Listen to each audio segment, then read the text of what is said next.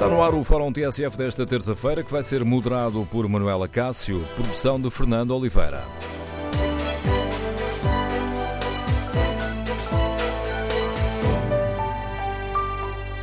Bom dia. No Fórum TSF de hoje abrimos um livro de reclamações sobre a qualidade dos transportes públicos. Queremos ouvir a sua opinião. Como avalia a qualidade do serviço que é prestado aos eh, passageiros? Que problemas é urgente resolver? Que avaliação faz? Os transportes públicos têm perdido qualidade ou sente que as coisas já começaram a melhorar? Queremos ouvir a sua opinião, o seu testemunho. O número de telefone do Fórum é o 808-202-173. 808-202-173. Nas últimas uh, semanas temos assistido aos uh, protestos dos uh, passageiros por falta de barcos que fazem o transporte entre a margem sul e Lisboa. Assistimos também a novas queixas contra os atrasos e as sucessivas supressões de comboios na CP. Desde o dia 8 de maio já foram suprimidos mais de 117 comboios na linha de Sintra. E ficamos a saber que as coisas vão piorar ainda mais. A CP decidiu cancelar mais dois comboios nas horas de ponta, na linha de Sintra. Decidiu também fechar algumas bilheteiras na linha de Sintra e da Zambuja por falta de trabalhadores. Para além destes problemas concretos, ficámos também a saber que a Fertagos decidiu tirar bancos dos comboios na viagem de Lisboa e Setúbal para caber mais gente. E o Metro de Lisboa já decidiu seguir este exemplo, também está a retirar bancos de algumas carruagens para poder transportar mais passageiros. Ora, com estes dados em cima da mesa, queremos ouvir a sua uh, opinião, o seu testemunho sobre a qualidade dos transportes uh, públicos. Como avalia a qualidade dos transportes públicos uh, que utiliza? E como avalia o trabalho do Governo nesta área? O Governo fez o investimento necessário? Foram, por exemplo, tomadas medidas para responder ao aumento da procura causada pela descida de preço dos espaços sociais? Ou isso provocou ainda problemas maiores? Queremos ouvir a sua opinião. Recorde o número de telefone do Fórum 808-202-173. 808-202-173. Se preferir participar no debate online, pode escrever a sua opinião na página da TSF na internet e no Facebook da TSF. E aqui, a propósito deste, deste tema, importa também recordar que, quinta-feira, no discurso que fez na Comissão Política Nacional do PS, o Primeiro-Ministro António Costa disse que são necessárias respostas imediatas em serviços públicos como os transportes, que funcionam de forma deficiente e inaceitável. E um dia depois, sexta-feira, no Parlamento, o Ministro das Infraestruturas, Pedro Nuno Santos, pediu desculpa aos utentes afetados pelos problemas na CP. Queremos, no Fórum TSF, eh, saber que avaliação faz. O Governo fez o investimento necessário nos transportes públicos? É esta a pergunta que está no inquérito que fazemos na página da TSF na internet e as primeiras respostas são claras. 94% dos ouvintes consideram que o governo não fez o investimento necessário nos transportes públicos, 3% uh, têm a opinião contrária e consideram que o governo fez o que era necessário nesta área. Queremos, no fórum, ouvir a sua opinião. Para além do debate político, o essencial neste fórum é escutar a opinião dos nossos ouvintes que experiência têm, o que têm ouvido dizer dos transportes públicos, que avaliação fazem. Prioridade, por isso, à opinião dos ouvintes. Bom dia, professor Pedro Henriques, Liga-nos de Lisboa. Qual é o seu diagnóstico sobre os serviços, sobre os serviços de transporte que são prestados aos cidadãos? Muito bom dia ao Fórum, muito obrigado pela oportunidade. Uh, enfim, o tema dos transportes é muito lato penso que, sobretudo, estamos todos de acordo que é, é dramática a situação dos transportes nas duas grandes uh, regiões uh, metropolitanas de Lisboa e do Porto mas eu gostava de falar apenas de um, um, assunto concreto, que é aquele que mais me diz respeito, que tem a ver com Lisboa Ocidental, que é onde eu vivo, em Alcântara, em Lisboa. Uh, os transportes de Lisboa uh, têm tido algumas melhorias, nomeadamente com novos autocarros, mais eficientes, até mais ecológicos, e isso é bom. Mas a cidade de Lisboa não, está, não tem uma capacitação de transportes para aquilo que é a demanda hoje em dia de transportes públicos. Não só pelos habitantes da cidade de Lisboa, mas também pelos turistas. No caso concreto em Alcântara e toda Lisboa Ocidental, Lisboa Ocidental talvez há 20 anos que existem planos de expansão do metropolitano de Lisboa para Lisboa Ocidental. E isso nunca foi feito. Aliás, o Governo recentemente aprovou a expansão do metropolitano de Lisboa com duas estações eh, que vão custar muitos milhões de euros uh, para estender o metro, fazer um, fazendo uma linha circular em São Bento e Santos, se não estou em erro, em Estrela, e Santos. Sendo que toda a Lisboa Ocidental vai continuar sem metro. Eu para dar um exemplo, quem vive em Alcântara sabe bem disso, quer dizer, a ligação que se faz ao centro da cidade faz sobretudo através de, um, de uma linha de elétrica, é a linha de elétrica 15, que são os elétricos articulados maiores do que os elétricos tradicionais, eh, e que hoje em dia, por simplesmente com a quantidade de turismo que existe na zona de Belém, quando chegam a Alcântara, estão praticamente cheios. Para além disso, as carruagens são antiquíssimas, ninguém investe nestas linhas há anos. Eu penso que há muitos anos que ninguém compra novas linhas de carruagens elétricas, etc. Portanto, o problema de Lisboa Ocidental mantém-se, o caos mantém-se, porque a quantidade de demanda de transporte público em Lisboa Ocidental sem um transporte pesado, que seria o metropolitano que devia resolver, o governo mais uma vez adiou esta decisão. E, portanto, todos os habitantes de Lisboa Ocidental, e falo de bairros como Amoreiras, Campo de Ourique, Alcântara, Estrela, Lapa, Belém, Algés, inclusivamente, que já está fora do, do conceito de Lisboa, mas está ao lado, e, portanto, todas estes milhares de pessoas continuam com um drama do transporte para o centro da cidade. Muitas delas tendo que utilizar carro próprio. Isto não contribui seguramente para, uh, para, o, enfim, para o benefício da cidade, nem para o benefício da mobilidade das pessoas. Enfim, não vale a pena o governo, eu sei que tem chorado ultimamente, o Sr. Primeiro-Ministro, o Ministro uh, Nuno Santos tem vindo ao Parlamento fazer meia-culpa, mas isso não resolve os problemas. Os problemas resolvem-se com decisões e penso que isso tem sido adiado ininterruptamente há muitos anos naquilo que concerne à cidade do Lisboa Ocidental. Relativamente aos comboios, eu nem falo porque o caos é, é conhecido e público, mas queria deixar apenas este meu testemunho e este alerta da situação dramática do Lisboa Ocidental em matéria de transportes. Agradeço o seu uh, contributo para este diagnóstico que tentamos traçar aqui hoje no Fórum eh, TSF, sobretudo com a opinião dos nossos ouvintes. Bom dia, Rosa Ferreira. Está reformada a Liga de Gestão Bem de Lisboa. Qual é a sua opinião? A minha opinião é rigorosamente a mesma que foi agora expressa. Eu vivo eh, numa zona parecida, vivo pela zona de Belém, é absolutamente inacreditável o que se passa em relação à empresa Carris, que não foi abordada ainda, mas a Carris está uma verdadeira vergonha. O facto de terem colocado autocarros mais ecológicos, mais modernos, na maior parte deles foram retirados assentos, penso eu, foram substituídos por espaços abertos. Realmente não contam, é, são muito queridos, são muito desejados os turistas. Entopem completamente os transportes. Para nós, portugueses, que vivemos aqui, que temos que nos deslocar, somos obrigados, embora eu já não tenha que ter a obrigação de me deslocar por trabalho, mas tenho que me deslocar por outras razões, não vale a pena. É um autêntico sacrifício. Eu dou-lhe um exemplo muito simples uh, apelaram muito a que nós fôssemos votar para agora para as eleições europeias. Eu não tenho carro próprio. Tive que utilizar a Carris. Eu estive 52 minutos no domingo das eleições à espera que chegasse um autocarro da Carris. É imperdoável que isto se faça. Investem, nos, aliás, proporcionam passos baratos, forma de deslocar barata, mas como? Sabe o que é que isto me faz lembrar? É horrível dizer, mas é verdade. Fazem-me lembrar os comboios, os transportes, quando levavam os judeus para os campos de concentração. Agora retiram cadeiras, põem as pessoas de pé, os turistas, maior parte deles com mochilas às costas, as pessoas vão completamente espalmadas, Muitas vezes os autocarros nem estão climatizados.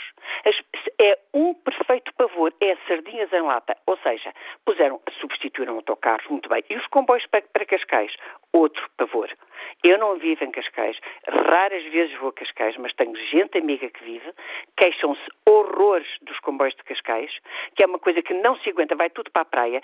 É, são os turistas, são os locais os comboios vão arrebentar, não se consegue um lugar sentado e nem sequer os turistas, o tipo de turistas que nós recebemos aqui, nem sequer têm a, a, a educação não têm sequer o cuidado de, ao verem alguém com problemas de saúde, não, não, não se dão ao cuidado de levantar e dar. Não, isto é inacreditável, sabe? Vão tirar os lugares sentados, para as pessoas irem de pé, enfaixadas umas nas outras. O governo, eu não quero saber o que é que o Dr. Costa vem dizer, eu não quero saber o que é que o, o, o ministro Nuno Santos vem dizer, não me interessa o que dizem, interessa-me o que fazem. E o que têm feito foi realmente passar-nos a mão no pelo, tomem lá os passos baratinhos, mas agora enfaixem-se uns nos outros, vão completamente esmagados uns nos outros e sejam felizes. Assim não dá. Não dá. E realmente demagogias é uma coisa que eu estou farta e não suporto. Acho inacreditável. Portanto, termino dizendo, os transportes públicos estão muito pior do que estavam antes. Eu sei, eu sei muito bem o que estou a dizer. Estão muito piores do que estavam antes. E com esta termino. O contributo nos deixa Rosa Ferreira, que nos liga de Lisboa. Queremos, neste Fórum TSF, saber que diagnóstico traçam os nossos ouvintes sobre a qualidade dos eh, transportes públicos. É um problema que afeta sobretudo quem mora e trabalha em Lisboa e no Porto, ou é um problema uh, ainda mais abrangente? Queremos ouvir o seu diagnóstico. Esqueci-me logo na abertura do Fórum TSF explicar aos nossos ouvintes que, obviamente, tendo em conta o tema que aqui debatemos, convidámos o Secretário de Estado Adjunto e da Mobilidade, José Mendes, que não aceitou o convite para participar neste fórum, mas eh, há poucos dias, sexta-feira, no fim da passada semana, em entrevista ao Jornal de Negócios, José Mendes respondeu aos protestos eh, dizendo que as pessoas andam apertadas nos metros de todo o mundo. O Secretário Adjunto da Mobilidade defende que, se os operadores têm agora o dobro da procura, então terão que ter o dobro da oferta. Mas o governante considera natural que sejam retirados os bancos dos comboios da Fertagos porque são viagens curtas e as pessoas também andam a pé nos autocarros. Nesta entrevista ao Negócios, o secretário de Estado adjunto e da Mobilidade revelou ainda que a procura de passos sociais cedeu às expectativas do governo. Em Lisboa e no Porto há mais 167 mil pessoas com passe. Queremos, no Fórum TSF, ouvir a sua opinião, saber que diagnóstico traça do estado dos nossos eh, serviços de transportes públicos. Oferecem a qualidade de serviço que os cidadãos merecem? Sentem que os transportes têm piorado? Ou, pelo contrário, o pior já passou e as coisas estão a melhorar. Que diagnóstico traçam os nossos ouvintes? A situação é mesmo grave? Ou estará, de certa forma, a ser exagerada pelas reivindicações dos sindicatos e pelo ataque dos partidos da oposição? Que avaliação fazem os nossos ouvintes? Recordo o número de telefone do Fórum 808-202-173. 808-202-173. 173. Na página da TSF na internet, no inquérito que fazemos aos nossos ouvintes, perguntamos também se o governo fez o investimento necessário nos transportes públicos. 95% dos ouvintes responde que não. Convidamos, para além dos nossos ouvintes, que são um fator essencial do programa, convidamos também uh, os partidos políticos para saber que diagnóstico traçam e o que propõem para melhorar a situação. Bom dia, Sr. Deputado Carlos Pereira, o Vice-Presidente da bancada parlamentar do PS. Que avaliação faz uh, o Partido Socialista? O Governo fez o que devia ser feito ou, ou está em dívida para com os, os contribuintes nesta área? Bom dia a todos. Um, conforme uh, tem sido dito, o Governo e o Grupo Parlamentar do Partido Socialista compreende e, e faz uma avaliação uh, uh, muito realista daquilo que é a situação dos transportes. Nós já o dissemos em vários debates parlamentares que há de facto dificuldades que têm que ser ultrapassadas, que há um esforço significativo do Governo no sentido de as ultrapassar, e é preciso lembrar que nos últimos anos, e não me refiro apenas, nem me estou apenas a concentrar nos últimos quatro anos, é verdade que os últimos quatro, ou melhor, os anos da, da outra legislatura, dos quatro anos de legislatura, é verdade que perdemos procura nos transportes públicos, mais de 100 mil passageiros, é verdade que o investimento praticamente não existiu, se nós compararmos o investimento da anterior legislatura com esta, nós estamos, nos transportes públicos nós estamos a falar quatro vezes mais, mas eu diria que os problemas são muito, uh, vêm muito mais tempo do que apenas da outra legislatura. E, portanto, tem havido, um, de facto, menos investimento do que necessário nos transportes públicos, e este Governo tem, neste momento, feito um esforço no sentido de dar um impulso grande uh, uh, a estas questões dos transportes públicos e da mobilidade, porque elas são absolutamente essenciais não só para, para, para, melhorar a vida das pessoas, conforme alguns dos ouvintes têm vindo também a reclamar e bem, eh, mas também por questões que têm a ver com o combate à, à, à, crise climática, digamos assim, e que é preciso, de facto, este esforço e este impulso. Já agora, digamos, uh, Sr. Deputado Carlos Parece, não sente que, tal como acontece tantas vezes com os transportes públicos, o Governo não chegou atrasado a esta, a esta questão e começou a tomar medidas já muito perto do fim da legislatura? Bom, eu, eu, diria que o drama de tudo isto é que as, estas questões não se resolvem de um dia para o outro. E há um conjunto de situações que têm a ver com a necessidade da transparência da atividade pública que todos nós compreendemos e, enfim, isso está até na ordem do dia, que tem a ver até com a ideia e com o combate que tem que se fazer também à corrupção, exige que haja, de facto, concursos públicos, concursos públicos exigem cadernos de encargos, estas coisas demoram, de facto, tempo e, na verdade, por muito esforço que se façam, há prazos que são impossíveis de queimar. Há prazos que têm, de facto, de ser cumpridos. Vou-lhe dar um exemplo. Pela primeira vez em quase 20 anos está a ser lançado um concurso para 22 novas carruagens para a CP, sobretudo para a CP regional. Ora, esses comboios só chegam em 2023. Mas essa é a questão, Sr. Deputado, peço desculpa, é que esse, essa medida podia ter sido tomada no início da legislatura, foi tomada no fim. Pois, não, não foi propriamente no fim. Eh, esta medida já foi tomada há mais tempo, o concurso já está em execução, em, em, em enfim, a andar, digamos assim. Uh, uh, houve naturalmente diagnóstico que tem que ser feito, houve um conjunto de questões que tiveram que ser equacionadas e, portanto, este foi o timing certo. Pode sempre dizer, julgo que o próprio Governo tem vindo a assumir isso, pode sempre dizer que nem fizemos, não fizemos sempre tudo bem. Agora, não me parece sequer razoável dizer que neste Governo não há na verdade, um impulso enorme para os transportes públicos.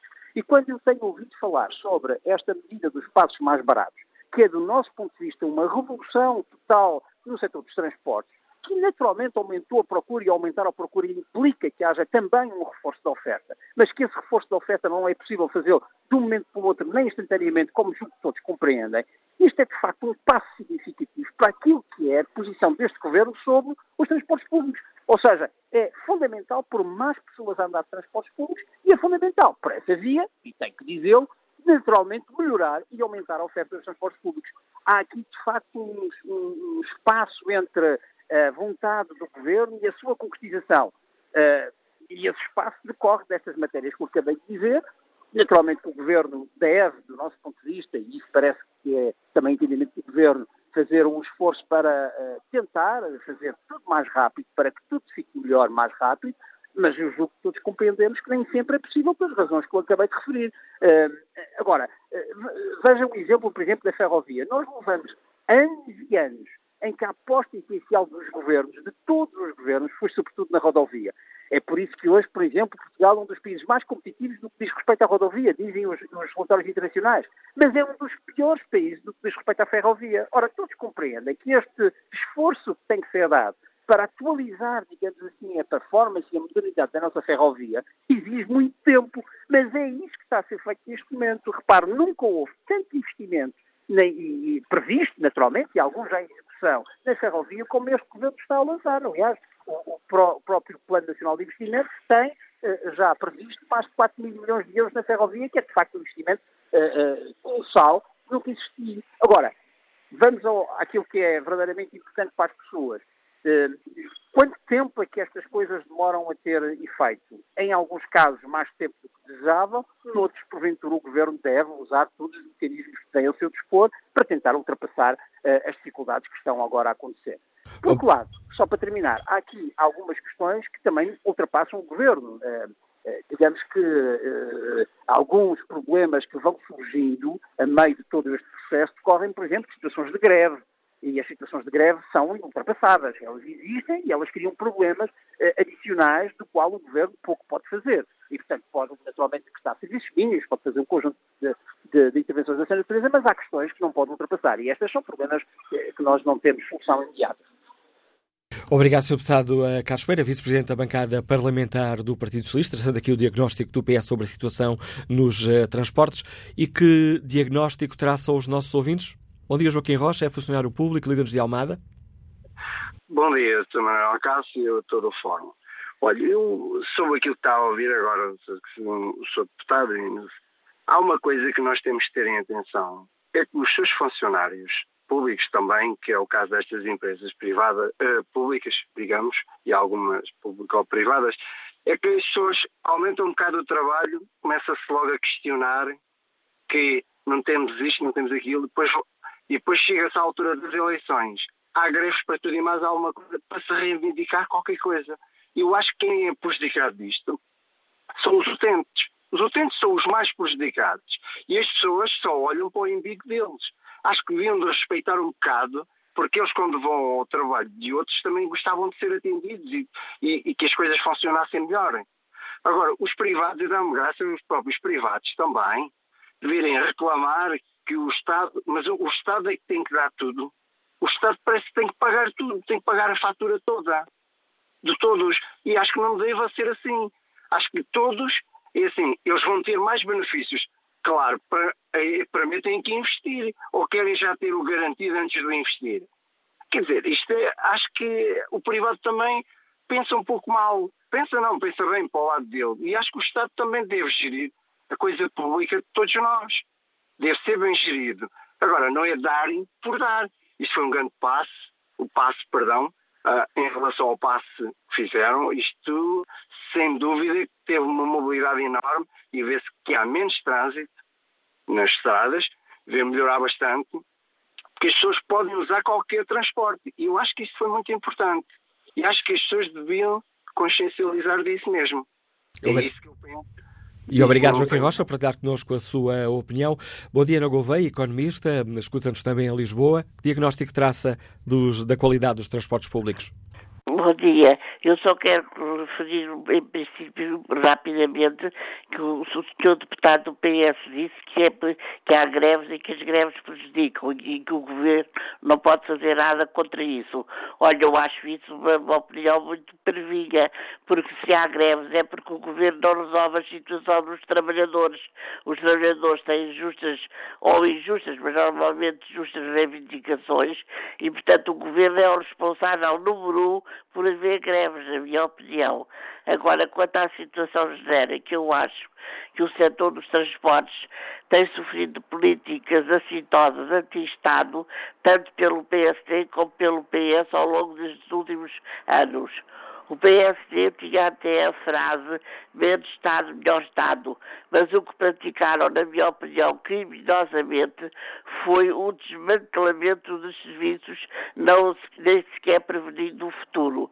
Nós agora só temos que esperar que no futuro este, esta visão Uh, tem quem se altere e como tal eu rapidamente vou ler um poeminha do Ari de Santos, o futuro. Isto vai, meus amigos, isto vai. Um passo atrás são sempre dois em frente e um povo verdadeiro não se trai, não quer gente, mais gente que outra gente. Isto vai, meus amigos, isto vai.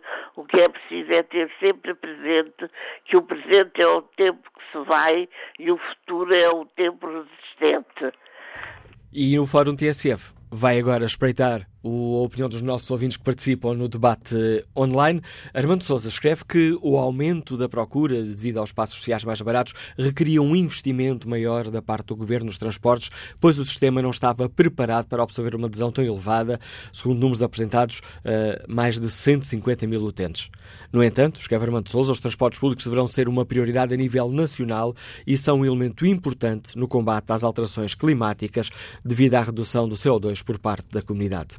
Luís Portugal da Graça escreve que, obviamente, que o governo não assegurou que a oferta de transportes correspondesse à procura que veio a originar a baixa de preços nos espaços sociais. Isso juntando aos turistas com a sua bagagem legitimamente transportada.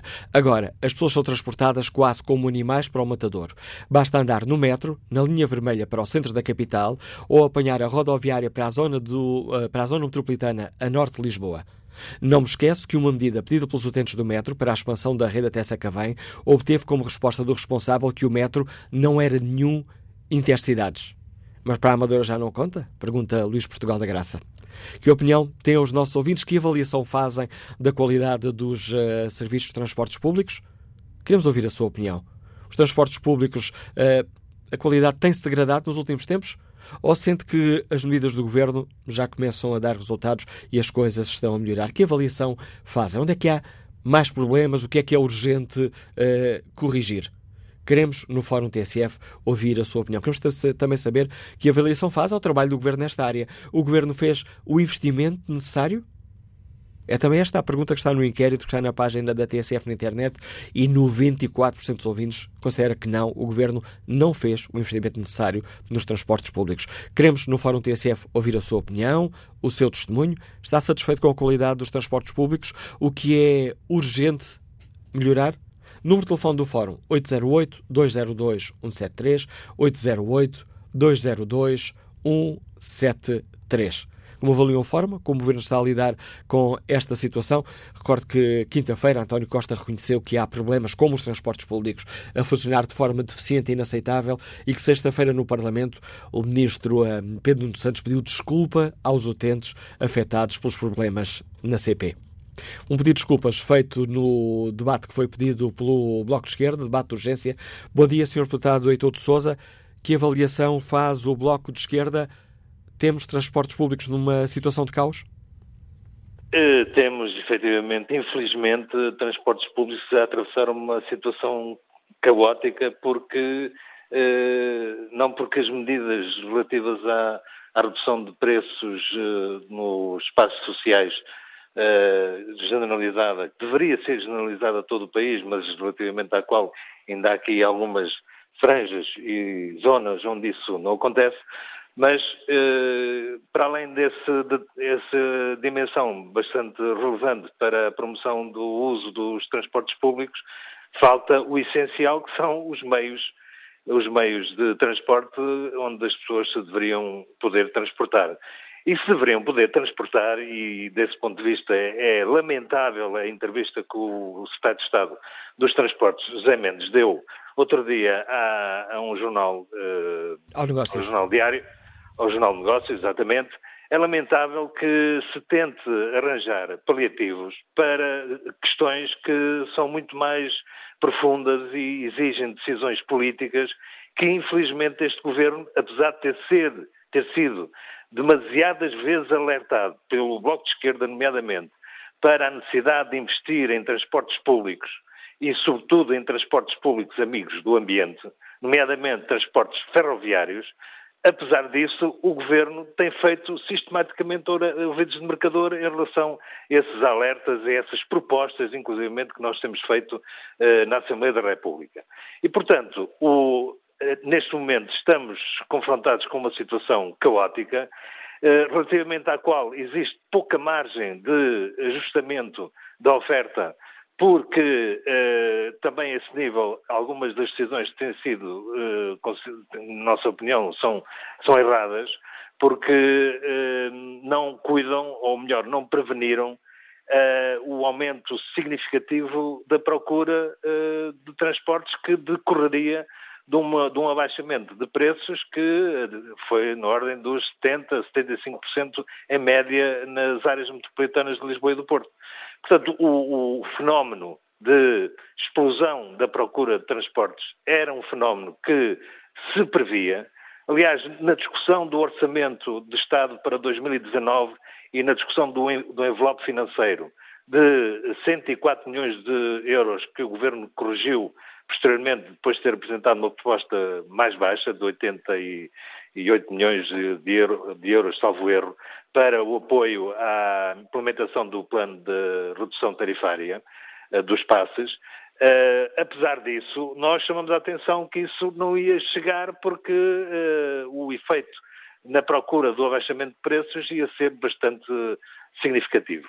E, portanto, o que nós neste momento verificamos é que as decisões, como já aqui tem sido dito pelo próprio Fórum, as perguntas que coloca, uh, as decisões de investimento relativamente a transportes públicos já deviam ter sido tomadas, já deviam ter sido tomadas efetivamente, se não no primeiro ano, 2016, mas pelo menos em 2017 já deviam ter sido tomadas decisões de investimento, de reforço da capacidade de oferta dos transportes públicos, porque nós não nos podemos esquecer que essas decisões de uh, reforço de investimento já se justificavam mesmo antes deste governo ter tomado posse, porque uh, já se sabia que o governo anterior reduziu imenso a oferta de transportes públicos, não apenas através da bate de veículos de transporte coletivo, mas também através da redução enorme de pessoas, sobretudo de pessoal operacional, que garante a circulação dos transportes eh, coletivos. E,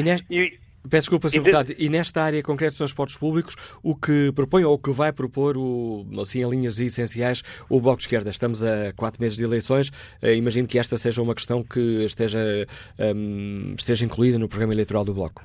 Nós propomos que haja um, um, reforço imediato de investimento nos transportes públicos, mas propomos também, e isso creio que é uma coisa que falta a este governo, eh, propomos que o governo adote uma metodologia de planeamento de, uh, do investimento nos, nos, sistemas de transportes coletivos, não apenas nas áreas metropolitanas do Porto, mas também de, de, Porto e Lisboa, mas também em todo o país.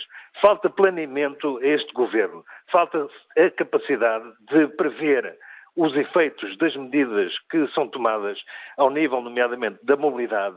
E se nós queremos uma mobilidade que uh, esteja de acordo com um padrão de combate às alterações climáticas. Se nós queremos uma mobilidade apoiada, sobretudo, no transporte ferroviário, que é um transporte mais amigo do ambiente. Se nós queremos aumentar a capacidade da oferta dos transportes públicos nas grandes áreas metropolitanas e nas grandes áreas urbanas, então, a única hipótese é planear investimentos, é adotar um conjunto de medidas que, de forma coerente, resolvam efetivamente a longo prazo o problema do desajustamento da oferta e da procura nos transportes públicos. Por isso é preciso ter coragem política e é preciso não fazer ouvidos de mercador às propostas que sistematicamente nós temos feito nessa matéria. Obrigado, Sr. Deputado Heitor de Souza, por eh, explicar aos nossos ouvintes a posição do Bloco de Esquerda sobre este tema. Volto a devolver a palavra aos nossos ouvintes, desempenham hoje também neste fórum um papel essencial, como é habitual. Uh, Queremos saber, para além do debate político, das justificações e dos ataques políticos, que diagnóstico traçam os nossos ouvintes sobre a qualidade dos serviços públicos. Estão satisfeitos, satisfeitas? Consideram que é urgente melhorar alguma situação? E como avaliam o trabalho que o Governo tem feito nesta área? Bom dia, José Reis, é sargento da Força Aérea, já reformado. Liga-nos de Moscavide. Bom dia. Uh, bom dia, Sr. Manuel Gácio. É um prazer uh, falar consigo. Uh, eu sou um ouvinte quase compulsivo do seu programa Uh, embora nunca tivesse participado. E hoje é um tema, uh, aliás, como todos os seus, os seus temas uh, são interessantíssimos, e é pena que a comunicação social para não siga o exemplo e não, e não, e não utilize a, a, a, imprensa, a comunicação social de uma forma positiva, como o Dr. Manuel Acácio tem por tem por, por, por uh, sistema uh, utilizar. Uh, os meus parabéns mais uma vez. eu dou-lhe, em relação aí, o Sr. Deputado acabou de falar, e, e efetivamente, isto, o Sr. Deputado também, de uma forma ou, ou de outra, faz parte do, do, do Governo. portanto, eu, eu hoje, eu dou-lhe um exemplo. Eu tenho, eu tenho um filho é, portanto, e que utiliza diariamente, é um indivíduo que está ligado à área financeira de uma grande empresa e, e todos os dias utiliza a linha vermelha, uh, e isto nem a propósito, ainda hoje de manhã o metro, portanto, que ele mora na, na, na Encarnação, uh, o metro que ele apanhou, chegou à Garda do Oriente, à entrada, travou, de repente as pessoas caíram, tal como, como, como foi, foi, foi feito no preâmbulo do programa, eh, tipo carneirada uns em cima dos outros.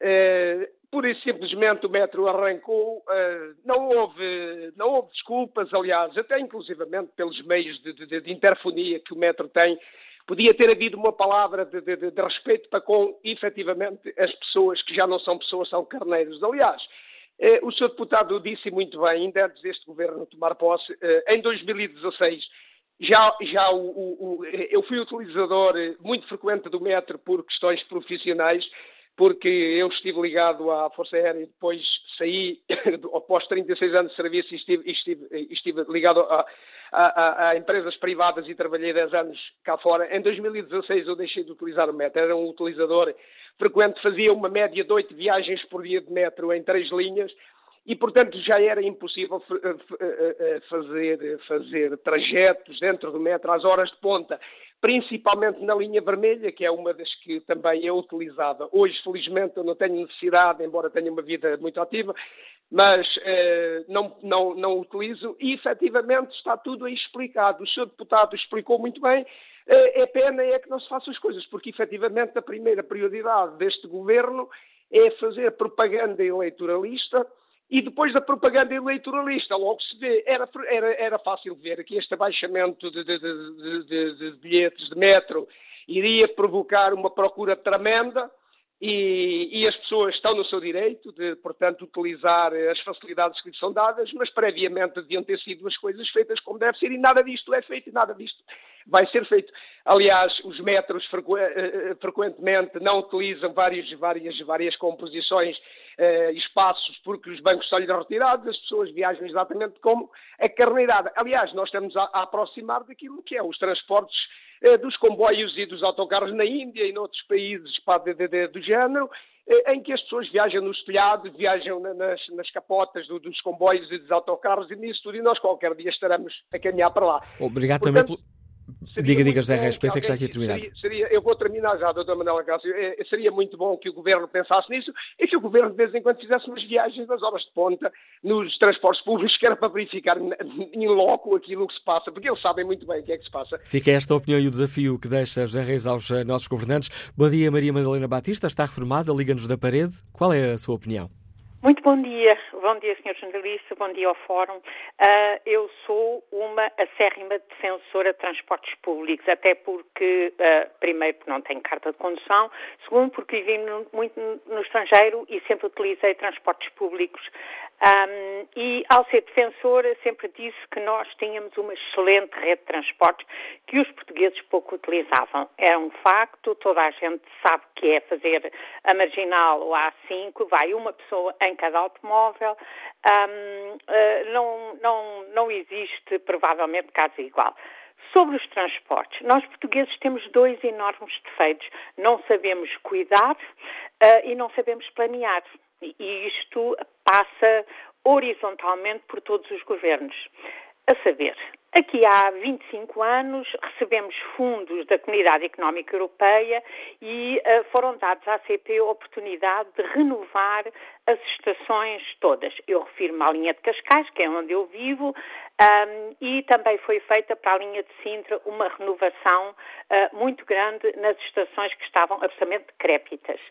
Um, foi instalado material uh, sonoro, uh, painéis informativos, lindíssimos projetos arquitetónicos, que hoje, se alguém passar pelas estações, estão completamente vandalizados, painéis de vidro em, em, em, zonas onde são, há uma grande pressão de passageiros, é um erro, portanto, uh, painéis informativos nunca estiveram a funcionar, câmaras de vigilância não estão a funcionar, portanto, está toda aquela aparelhagem montada que serve de ninho aos pombos um, e gastou-se milhões.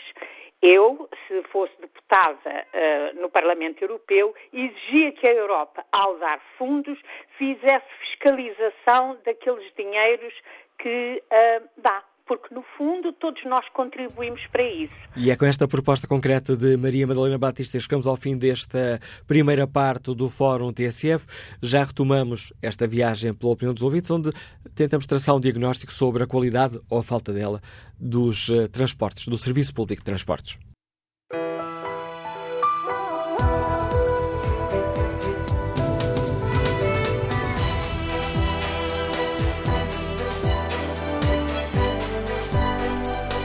Retomamos o Fórum TSF, a edição é de Manuela Cássio. E hoje perguntamos aos nossos ouvintes como avaliam a qualidade do uh, serviço público de transportes, que problemas é urgente resolver e como avaliam o trabalho do governo nesta área. O governo fez o investimento necessário? E foram ou não tomadas as uh, medidas para responder ao previsível aumento da procura de transportes públicos causado pela descida de passos sociais? No inquérito que fazemos aos nossos ouvintes, na página da TSF na internet, perguntamos se o Governo fez o investimento necessário nos transportes públicos. 94% dos ouvintes considera que não. Retomamos uh, aqui o debate uh, com aqui uma rápida espreitadela ao, aos ouvintes que participam no debate online. Nuno Teixeira Castro escreve que as zonas de dormitório da área metropolitana de Lisboa falam por si. A bomba na mobilidade apenas seguiu a onda populista da baixa de preços do passe.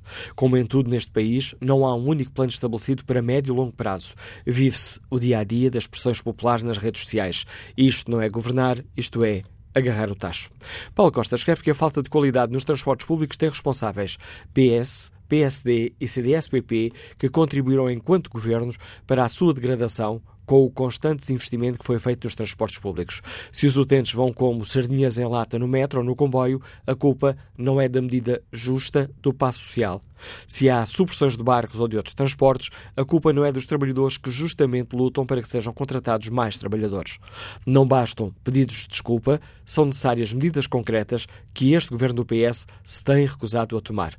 Medidas que passam pelo reforço do investimento público nos transportes públicos, na contratação de mais trabalhadores e uh, para os transportes e para as suas oficinas, no alargamento, na renovação e reparação das frotas de autocarros, barcos, comboios e composições de metro. Opinião de Paulo Costa e que diagnóstico nos traça o mecânico André Ferreira, que nos liga do Porto. Bom dia.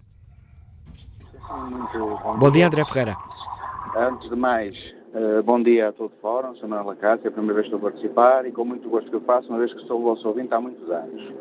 Hoje uh, quis participar disto porque acho que tenho alguma coisa a dizer. Eu conheço um bocado uh, da realidade dos transportes que são Grande Porto e Grande Lisboa, viajo muito em trabalho, tenho oportunidade conhecer, além de ter, alguém em casa, a minha esposa, que também é utilizadora de transportes públicos na região de Porto. Um, de qualquer ângulo que se olhe para o problema dos transportes públicos, nada do que se faça, de que qualquer governo se pretenda, se proponha a fazer, uh, vai ter alguma repercussão no curto espaço de tempo. Porque a situação em que os nossos transportes públicos se encontram neste momento é reflexo de, de décadas de total desinteresse. Uh, hoje em dia não há uh, forma de acesso uh, forma de acesso através de transportes públicos rentável, eficaz, eficiente às, às, aos grandes núcleos urbanos. Refiro-me principalmente Porto de Lisboa, é? seja, duas grandes cidades, mas não só.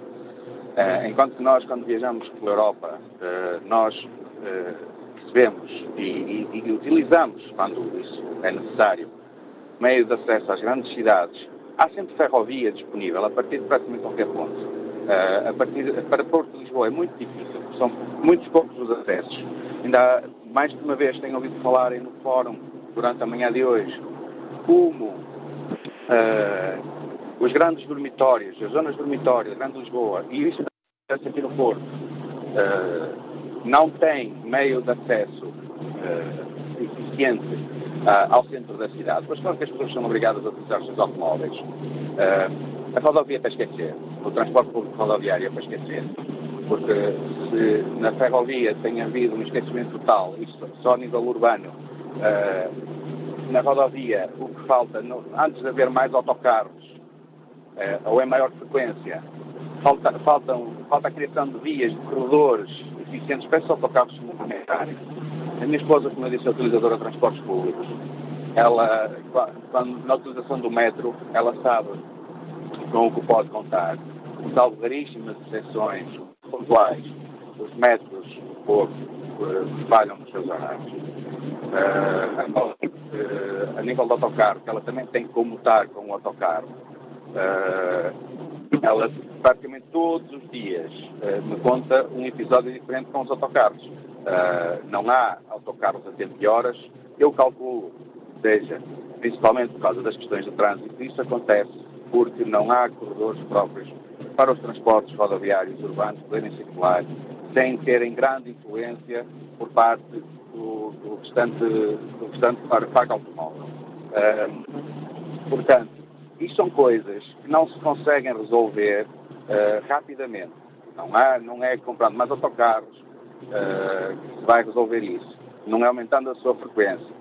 Uh, mas, pronto, é algo que deveria começar a pensar. E se há situação em que eu penso que faria falta haver um pacto de regime, algo que fosse transversal aos diversos quadrantes políticos, algo fosse acordado e concordado entre todos um plano a médio prazo para melhorar no país. Fala-se às vezes eh, na justiça, eh, a nível do regime político, mas eu penso que a nível de transporte público coletivo seria também uma dessas situações. Obrigado, André Ferreira, pela sua participação. Aqui, por momentos, a ligação por telemóvel não estava nas melhores condições, mas eh, o que foi perceptível, eh, sem problemas de maior opinião deste nosso ouvinte, nos Liga do Porto. Que opinião tem Joaquim Júnior, motorista que está na Póvoa de Santiria? Bom dia. Bom dia, Manuel Acácio, bom dia a todo o fórum. Uh, eu venho com um pequeno contributo no que diz respeito a, aos transportes públicos, uh, nomeadamente olhando para, para o ponto de vista dos motoristas, que eu também sou motorista neste momento de cidade, já fui de transportes públicos, e só queria chamar a atenção para o seguinte. Um, os transportes públicos em, nas grandes cidades, o que se passa é que, uh, enfim, não, não há uma interligação das, dos grandes centros urbanos com, aliás, com as grandes cidades mais densas com, com os centros urbanos em horas de ponta. Não há uma sincronização entre transportes. Do meu ponto de vista, o que vai acontecer agora não é que uh, as pessoas não tenham muito conhecimento da diversidade da oferta que existe, ou seja, quem está habituado há 20 anos a apanhar aquele transporte às 5 da manhã não sabe que tem no mesmo horário um comboio uh, talvez 30 minutos mais tarde, faz a mesma ligação e consiga cumprir o seu horário. Ou seja, há um hábito que está instalado. Uh, os transportes públicos, uh, a oferta, não podemos dizer que é insuficiente. há uma má utilização também do, dos mesmos, por parte dos utentes.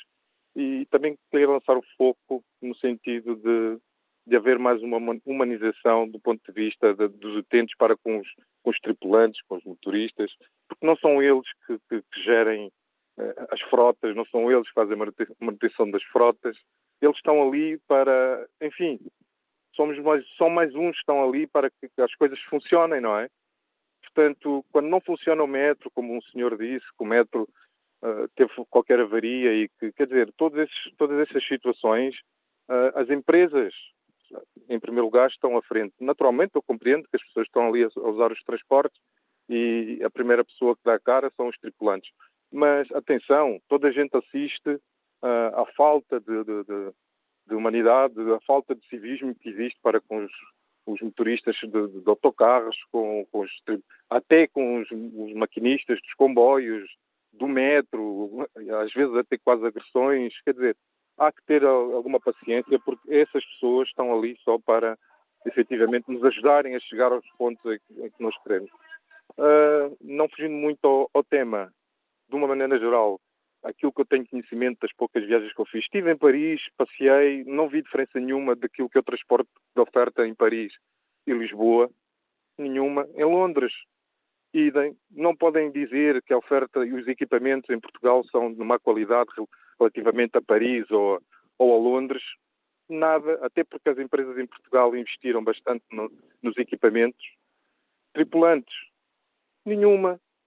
A apresentação, a maneira de abordarem as pessoas, até porque agora há, a atenção das empresas a chamarem a atenção para não, uh, entre, não comunicarem com os tripulantes, os, para não os distrair. Portanto, as pessoas têm que tentar perceber isto, quer dizer, agora há que tentar olhar para o leque de ofertas que há, quer dizer, se a oferta é maior, o passe é mais barato e a oferta é maior, o que se esperava, do meu ponto de vista, não sou nenhum gestor, o que se espera do, do senso comum é que se a oferta continua e o meu passo já dá para apanhar o comboio, o metro e etc., eu não preciso andar sempre naquele autocarro, eu tenho que olhar para os horários e tentar gerir isto. As pessoas têm que tentar agora diversificar a sua man a maneira de, de se mobilizar.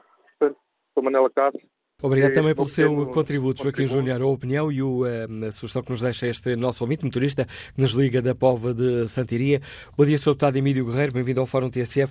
Que diagnóstico traça o eh, PSD do estado dos nossos transportes públicos? Muito bom dia, cumprimento todo o auditório do TSF e, essa dificuldade que me dá em participar neste momento.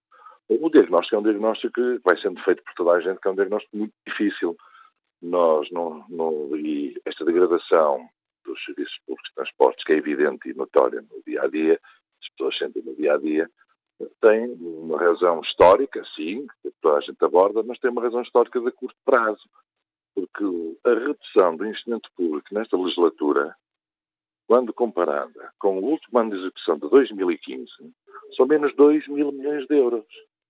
E estamos a falar de 2 mil milhões de euros de investimento público que, se calhar, poderiam ter sido utilizados para amenizar algumas destas coisas que nós vamos vendo. Nós não podemos esquecer também que em 2016 a administração da CP entregou uma proposta ao governo de calendário para adquirir os novos comboios. Esteve na gaveta quase três anos. E agora, quando verificamos que os comboios só chegam em 2023, repare-se bem nisto, nem é pode até nem ser o próximo governo a fechar negócios dos próximos comboios.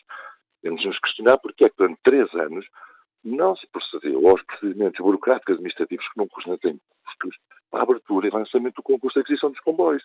Já que, de facto, um histórico de, de, pouco investimento nos transportes públicos ou de um ritmo de, de, oferta de transportes públicos sempre abaixo da procura, força das migrações das pessoas, mas nos últimos quatro anos atingiu níveis incomportáveis. E eu, enquanto cidadão, custa muito aceitar que ao fim de, chegamos ao fim de uma legislatura e e com uma solução para responder ao, à não aquisição de barcos, à não reparação de outros, seja tirar bancos para, para caber mais pessoas no barco.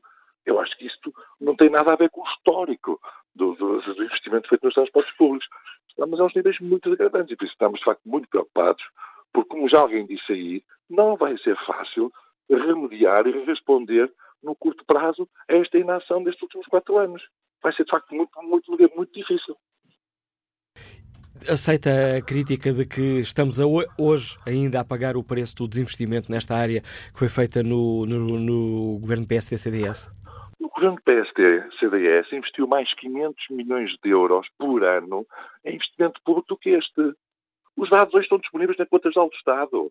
Eu acho que, quer dizer, toda a gente tem a oportunidade de cruzar o que foi a execução daquilo que é prometido. É que este governo, cada orçamento, orçamentou muito dinheiro. Prometeu muito, mas hoje em dia nós temos a conta geral do Estado, ou seja, a execução. Prometeu X, mas só gastou Y, só investiu Y. E esse Y são menos 500 mil milhões de euros por ano relativamente ao último ano de 2015. Por isso, isso é uma falácia. A questão, dos que... a questão dos transportes públicos terá um papel importante no programa eleitoral do PSD? Tem um papel importante para o PSD. Nós, neste momento, estamos a, pensar um, como é que podemos, de facto, desenhar aqui um plano de emergência para acudir a esta falta de investimento e este desnorte total. Porque o que nós estamos a verificar é que cada solução que a gente vê, nós não temos memória de pessoas dormirem por falta de transportes dormirem no chão. Não temos memória de dizerem vamos ter aos bancos para caber mais pessoas. Não temos memória de comboios que irem em andamento, com os motores a em andamento, de pessoas comprarem bilhetes da Alfa e andarem em comboios regionais porque não existe oferta. Isto nunca aconteceu. É que o desafio aconteceu quando? Nunca. Isto é o dia a dia, onde há centenas de comboios suprimidos todos os meses. As pessoas chegam ao sítio para apanhar e não há. Isto nunca aconteceu. Tem vindo a acontecer nos últimos dois anos. Força de que a dominação brutal e por isso nós estamos preocupados e estamos, digamos, a preparar-nos para exatamente desenhar aqui um plano de emergência, porque nós entendemos que vai ser preciso encontrar respostas diferentes das normais. Um plano de emergência para apresentar, uh, só para perceber, esse plano de emergência é para apresentar brevemente no Parlamento ou é para constar Não, do programa é, eleitoral? É, é, é exatamente para, é o que estamos a desenhar para apresentarmos aos portugueses nas próximas eleições. Porque repare uma coisa, não basta dizer ah, as empresas de manutenção já tinham pouca gente e a malta reformou-se. E ao longo de quatro anos não se criou um modelo para poder uh, contratar mais pessoas. Não se reforçou a formação das pessoas que demora nove meses em algumas, em algumas dessas profissões a fazer-se. Ou seja, eu concordo com aquele ouvido que dizia não é fácil, seja para quem for, responder no curto prazo. Mas mais difícil é se estas valências todas não estiverem articuladas num plano e pensadas.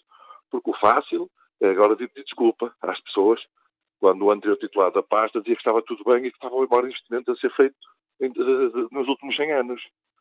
Que agora cai por terra, como é óbvio.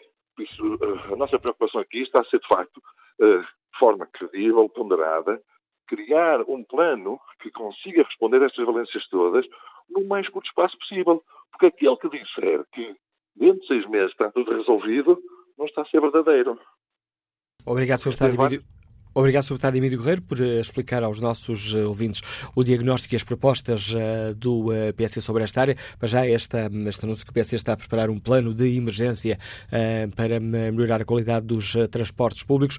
Bom dia, Anibel Torres, integra a Comissão de Trabalhadores da Infraestruturas de Portugal, Liga-nos da Maia. Bem-vindo também a este debate. Obrigado, obrigado pela oportunidade. eu gostaria de falar num dos problemas atuais da IP, que é eh, em termos de pessoal. E para isso vou, vou falar no déficit estrutural. Em 2017, o déficit estrutural de Portugal era de 1% relativamente ao PIB.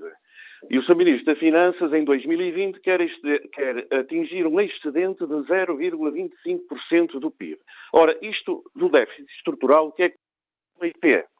Tem a ver que, por exemplo, se a IP contratar um trabalhador de fora para a IP, esse, esse custo conta para o déficit estrutural.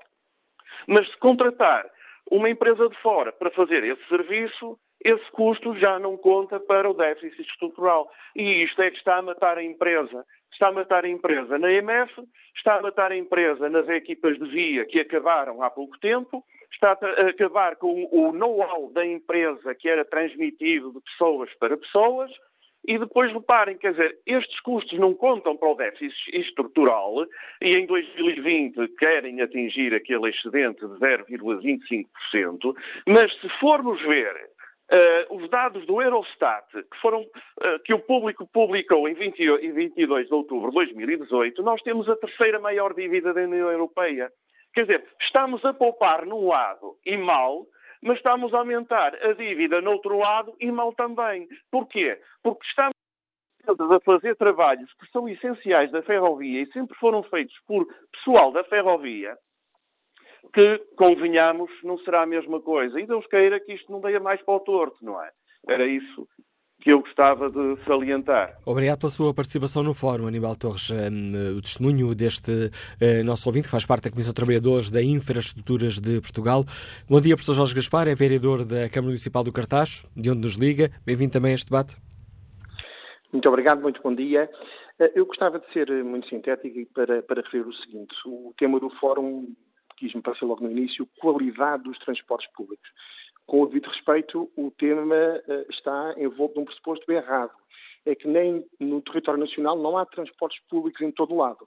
E, portanto, discutir a qualidade dos transportes públicos em sítio onde não há transporte público é uma discussão que se reconduz a Lisboa e ao Porto, fundamentalmente. Não estou para da TSF, naturalmente, a responsabilidade é uma responsabilidade política de quem apenas aposta nos transportes públicos onde há eleitores. E este é o primeiro ponto que eu gostava de deixar bastante claro. O, o Cartacho eh, fica a 30 e poucos minutos de Lisboa e fica a 30 e poucos minutos da praia. Portanto, não fica propriamente no interior, o que, aliás, também não seria eh, errado, porque todos nos merecem exatamente o mesmo respeito. Mas o ponto central desta discussão é que na alocação dos recursos públicos, nomeadamente financeiros, ao nível do investimento, o nosso país enferma de um desequilíbrio total. Não há equidade territorial e nós temos, a 30 minutos de Lisboa, uma população que não pode aceitar ofertas de emprego a 7, 8 quilómetros do sítio onde mora porque não tem carro nem tem transportes públicos.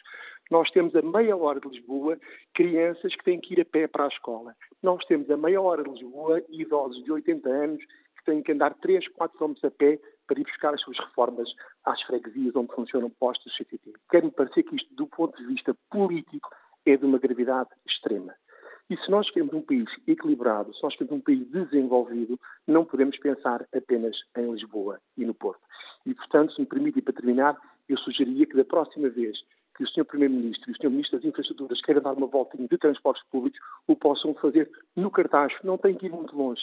Façam no cartaz e vão ver se aquilo que estamos aqui a dizer corresponde à mais pura das realidades. O nosso país não é apenas Lisboa, nem é apenas Porto, e por todo o lado, norte a sul do litoral litoral, o respeito deve ser igual para todos. Muito obrigado, um bom fórum. Até ao fim. Obrigado. Desafio que nos deixa o vereador na Câmara Municipal do Cartacho, Jorge Gaspar. Bom dia, Sr. Deputado Helder Amaral. Que diagnóstico traça o CDS sobre o estado dos uh, transportes públicos? Bom dia, Manuela Cássio. Bom dia a todos os auditores. Presumo que seja muito parecido com o que foi a maioria da opinião daqueles que utilizam os transportes públicos, onde, onde eles existem, normalmente nas grandes áreas metropolitanas do Porto de Lisboa, eh, nós nunca assistimos, como até hoje, a um número tão elevado de reclamações, quer dizer que não há aqui uma mudança, pode haver uma mudança muito pequena da parte da percepção dos direitos dos consumidores e dos utentes, mas é, é, é espelho da realidade da degradação dos transportes nunca se assistiram a tantas supressões, a tanta falta de pessoal eh, e a tanta falta de qualidade, quer do serviço prestado, quer até do material circulante, até da própria infraestrutura. Mas nós estamos, eh, no fundo, a partir de algo que era previsível, ou seja, o governo anterior eh, procurou consolidar e tratar de salvar as empresas que estavam fortemente endividadas. Mas foi ainda assim projetando, com, com a colaboração do Partido Socialista, com o acordo do Partido Socialista, quer nas infraestruturas de valor acrescentado a quem o Partido Socialista deu apoio e acordo, quer no PET 3, que é o plano para, para, para, para, os transportes, que o Partido Socialista colaborou, e, portanto, mesmo, por exemplo, na ferrovia, ficou ferrovia 28, estavam elencadas as necessidades, quer de infraestruturas, quer de material circulante. Ora, o Governo teve oportunidade de recusar até o modelo em que, do Governo anterior, em que, nas chamadas reversões, que era, no fundo, não privatizar, mas subcondicionar, ou seja, chamar privados, trazer know-how, investimento, inovação, para oferecer melhor serviço. O Cajaringoça, o Partido Socialista, o Bloco e o PCP, nós não queremos esse modelo. Nós queremos um modelo de transportes públicos e vamos conseguir dar resposta. Eu dou de barato que houve um aumento fruto do turismo, fruto das políticas de, de incentivo dos transportes públicos que, porventura, aumentaram muito a procura uh, e foi talvez uma surpresa agradável, uma vez que o crescimento do turismo não é mau. Agora, o Governo sabia disso tudo e, e um Governo competente e um Ministro competente não é aquele que reconhece as suas fraquezas e as suas falhas, é aquele que cumpre e executa o plano a que se propôs. E, portanto, quer o Ministro Pedro Marques, o Ministro Pedro Nuno Santos, limitaram-se, um, a ter excesso de boa vontade e a ser um pouco competente na projeção da procura e da oferta, não cuidou da oferta, não cuidou da infraestrutura. Se quiser exemplos claros, veja o nível de supressões da linha de Sintra, tem uma componente de turistas, mas também de aumento da economia, aumento do emprego e, portanto, mais pessoas a precisar de se deslocarem.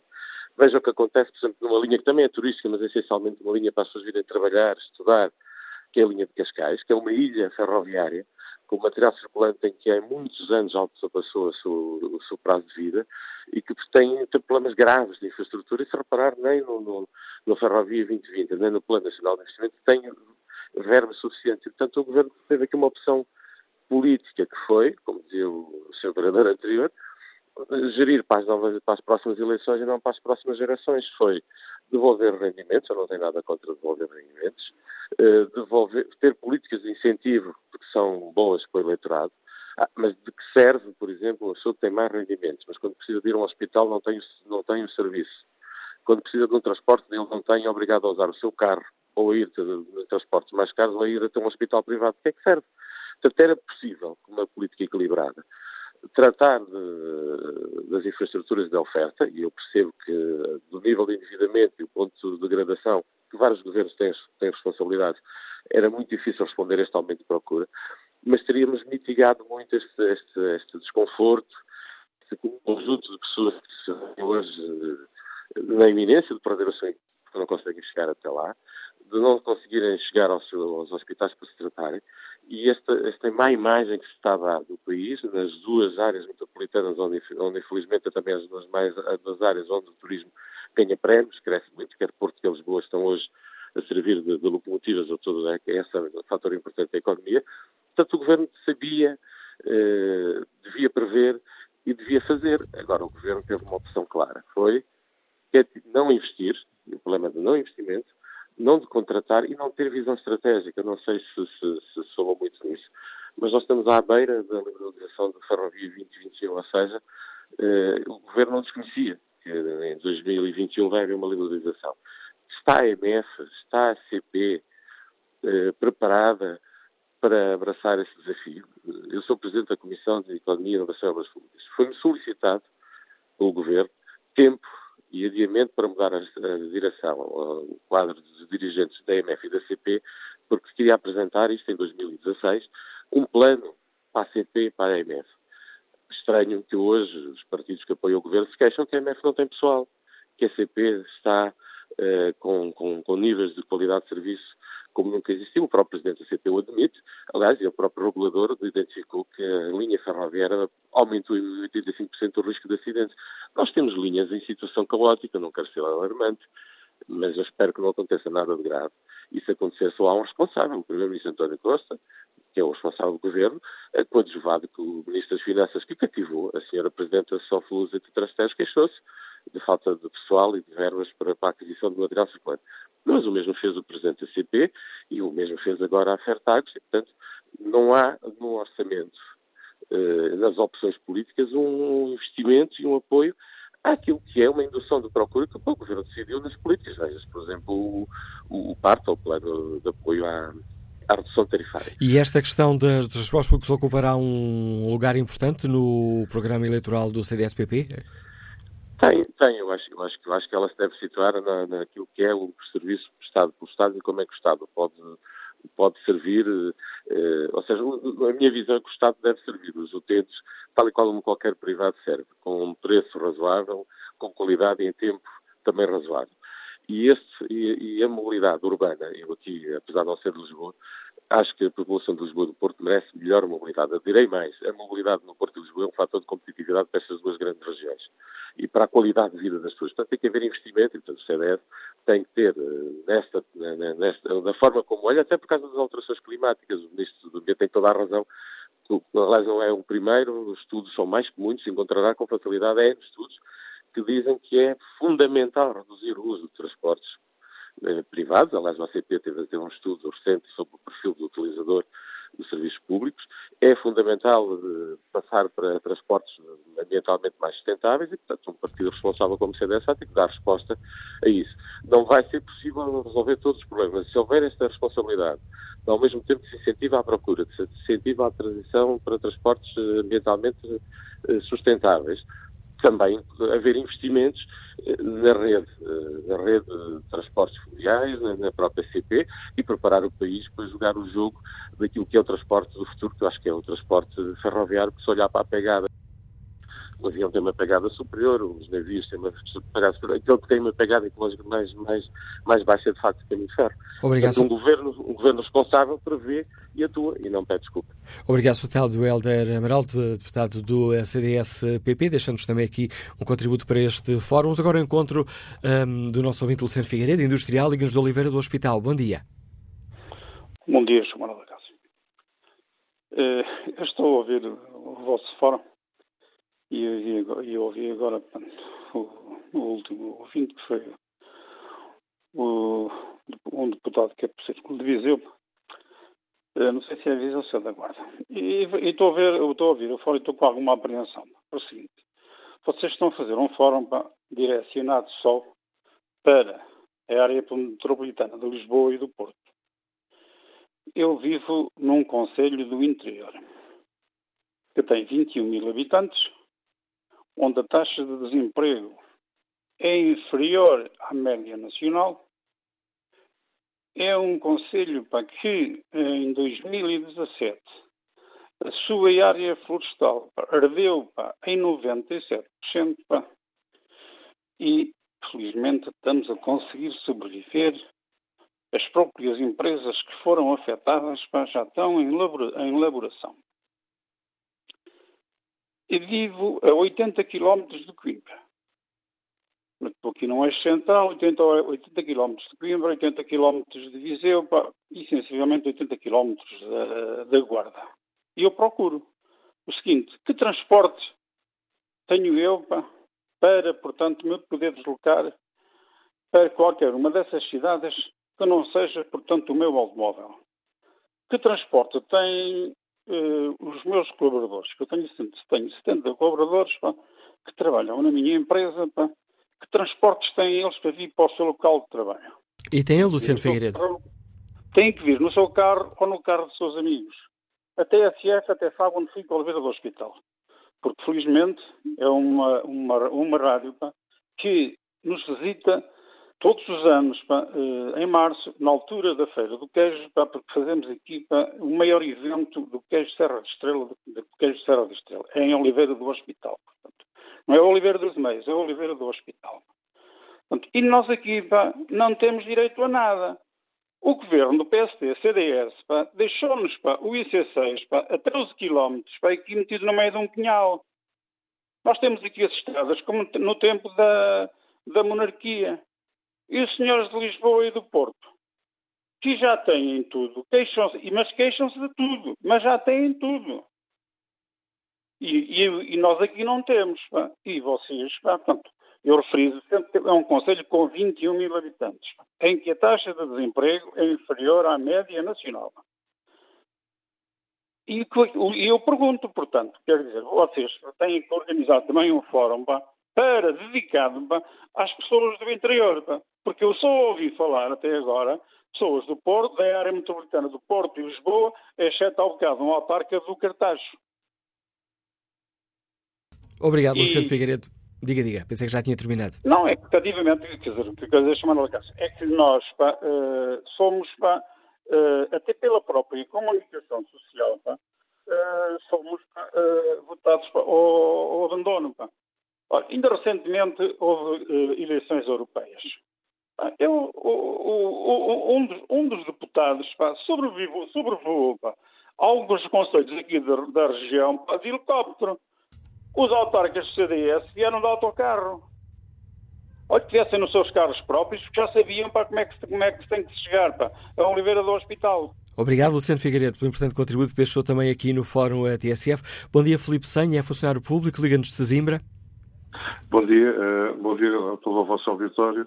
Uh, o problema que vocês estão a debater hoje é a falta de qualidade ou a qualidade do, do, dos nossos transportes públicos. Uh, eu, eu, fico sempre fascinado porque sempre que eu falo convosco acabo por, por, por, por ligar pouco tempo depois de alguém do CDS-PP que parece que uh, nasceu para a vida uh, no início deste governo e da geringonça. Uh, parece que o mundo anteriormente não estava, estava maravilhoso e estava tudo fantástico. E assim, as pessoas esquecem-se muito facilmente que o material que hoje falta à CP se calhar é o material que em 2010, 2011, no Barreiro, foi cortado às postas para ser vendido para a sucata a 30 cêntimos a tonelada material circulante que havia a mais face à, à, destruição de metade dos horários que a CP já teve nessa altura, porque teoricamente não eram rentáveis e estávamos a gastar dinheiro, estávamos numa situação de crise, foram destruídos, por e simplesmente. Não estou a ver ninguém interessado em esclarecer esse assunto. Estamos a falar de uma empresa que uh, há muito pouco tempo atrás vendeu a sua sede histórica por meia dúzia de tostões, literalmente, e que hoje uh, está a alugar a uma outra empresa que se chama Refer uh, a sede na, em Santa Apolónia. Mais uma vez, ninguém está preocupado com essa situação e esse dinheiro também não se sabe muito bem para onde é que terá ido, uh, para onde é que foi esse investimento. As escadinhas do Duque que sempre foram uh, uh, a face visível do, do, Conselho de Agência da CP, já não existem. eu assisti ao longo destes anos à destruição de, de ramais, de, de destruição de linhas, eu assisto à destruição, olha, no Barreiro, onde eu vivo, acontece uma coisa fantástica. Nós temos duas estações. Temos um apiadeiro feito há poucos anos, que deve ter custado uh, bastantes milhões, que é o costume, e lá temos uma estação centenária que está a ser, por simplesmente, destruída pelo tempo. Uh, mas foi bom porque arrancaram uh, umas centenas de metros de linha e isso mais uma vez foi vendido à sucata, lá, por, lá está pelos tais 30 cêntimos a tonelada. E é isso que nós assistimos ao longo destes anos, o, o na, na, na infraestrutura, não é de hoje. Eu lembro-me desde o final dos anos 70 de a linha da CP começar a diminuir, a diminuir, a diminuir. Isso foi feito de uma maneira absolutamente fantástica. Uh, o meu pai é de Algarve, sempre fui para Silves. Uh, em Silves, a CP era o principal transportador para quem ia para as várias zonas do Algarve. A partir de uma determinada altura passou a ser mais interessante investir-se na, na, na rodovia do que na ferrovia. Então como é que se fez a situação? Foi muito simples. Os, os comboios que partiam, digamos, às sete da manhã e que chegavam a Faro à, à por volta das oito e meia, nove horas e que permitiam às pessoas uh, ir para o seu emprego, passaram a ser uh, às sete e meia. Chegavam a Faro já no dia, já, já depois da hora de entrada no emprego e isto fez com que muita gente tivesse que deixar de recorrer ao comboio e passasse a recorrer a outras coisas. E depois, mais tarde, exprimiram-se, uh, portanto, composições porque já não eram rentáveis, porque já não tinham gente. Depois suprimiu-se as carreiras que levavam as pessoas de filos para o comboio eh, e, de repente, temos um, um, um apiadeiro em eclipse, que foi uma das grandes estações do Algarve. Eh, a ferrovia foi destroçada ao longo destes últimos anos por essas razões. Quando toda a gente na Europa já estava a investir na recriação e na, na, e na, na funcionalização das, das suas ferrovias, nós assistimos a isto. Temos outra coisa que é só a Flusa, que é uma outra coisa fantástica havia duas coisas que eram um mistério na CP. Havia duas partes da, da, da, da, CP que davam lucro, além da carga que nós privatizámos no governo anterior. As pessoas também já se esqueceram disso. Portanto, isso foi também menos um rendimento que ficou para, para a CP. A CP Cargo foi-se embora, o que dá lucro nós, nós damos ao, ao privado.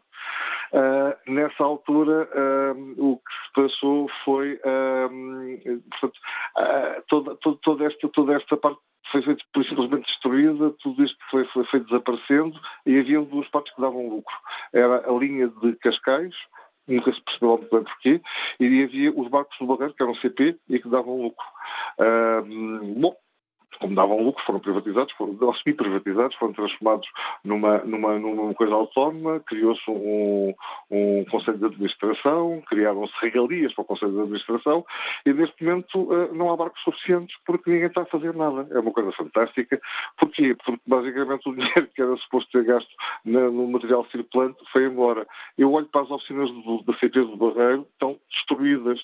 Temos uma infraestrutura brutal que está a apodrecer porque se deixam de investir, inclusive no, no gasóleo e bem, porque quer dizer, o futuro também, também pede isso, mas, mas devia haver uma reconversão. Destruímos a Flora FM, as pessoas também se esquecem disso. Hoje não temos ninguém em Portugal que faça material circulante, porque destruímos a Flora FM de uma maneira absolutamente absurda. Mais uma vez, uh, o senhor deputado do, do, do, CDS também se esqueceu disso. É, é, fantástico como as pessoas têm uma memória absolutamente curta e, e, e absolutamente seletiva. O, o investimento que se faz no nosso país é estrutural, não é simplesmente em relação a uma área. Tenho muita pena das pessoas que agora vão de pé nos, nos, transportes públicos e tudo isso, mas não é só isso que está a acontecer. É, vem de trás, vem de trás e a vermos isto a desaparecer aos poucos e estamos a fazer uma garage sale, uma, uma venda uh, fantástica de tudo quanto são os nossos bens, bens nacionais, para engredarmos alguns senhores que depois vêm dizer que não se lembram. Obrigado, Filipe Senha, pelo importante contributo que trouxe Obrigado. também ao, à reflexão que fazemos hoje aqui no Fórum eh, TSF.